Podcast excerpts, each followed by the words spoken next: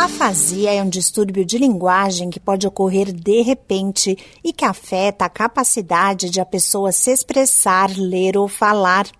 Aos 67 anos de idade, o ator norte-americano Bruce Willis anunciou que foi diagnosticado com a condição e que vai se aposentar.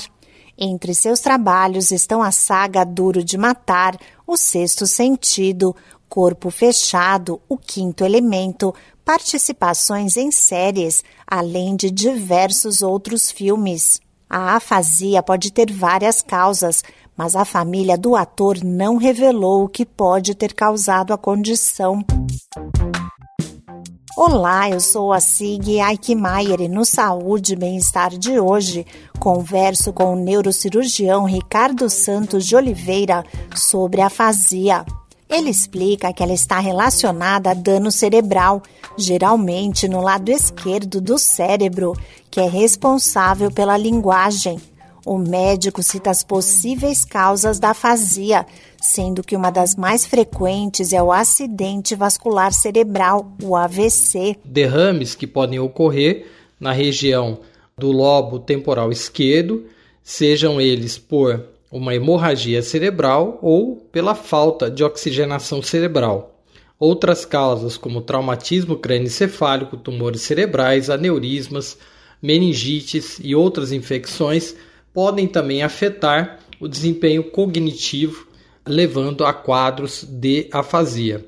Outros problemas mais específicos relacionados principalmente ao envelhecimento são as demências os quadros de doenças neurodegenerativas que também podem cursar com alterações da linguagem. De acordo com o neurocirurgião Ricardo Santos de Oliveira, o risco de afasia é maior entre os adultos. Os adultos representam um grupo de risco maior, principalmente se considerarmos que o acidente vascular cerebral é uma entidade bastante comum e que pode, quando ocorre no lobo temporal esquerdo, pode evoluir com alterações da linguagem. Então, eventos relacionados como, por exemplo, hipertensão arterial, diabetes, tabagismo, os fatores de risco podem evoluir para quadros de acidente vascular cerebral e, por consequência, se afetar o lado esquerdo do cérebro, é possível que o paciente apresente algum grau de distúrbio da linguagem. Evitar os fatores de risco é a única maneira de tentar prevenir a afasia. O que é possível é que nós possamos atuar nos fatores de risco, prevenindo, por exemplo, situações como acidentes vasculares cerebrais.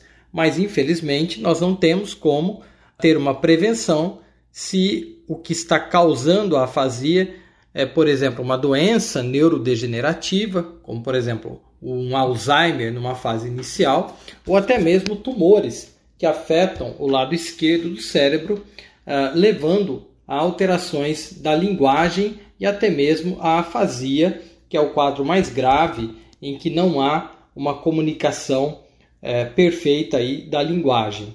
As chances de cura da afasia dependem do que causou a condição e o tratamento costuma envolver terapia fonoaudiológica. Esse podcast é uma produção da Rádio 2.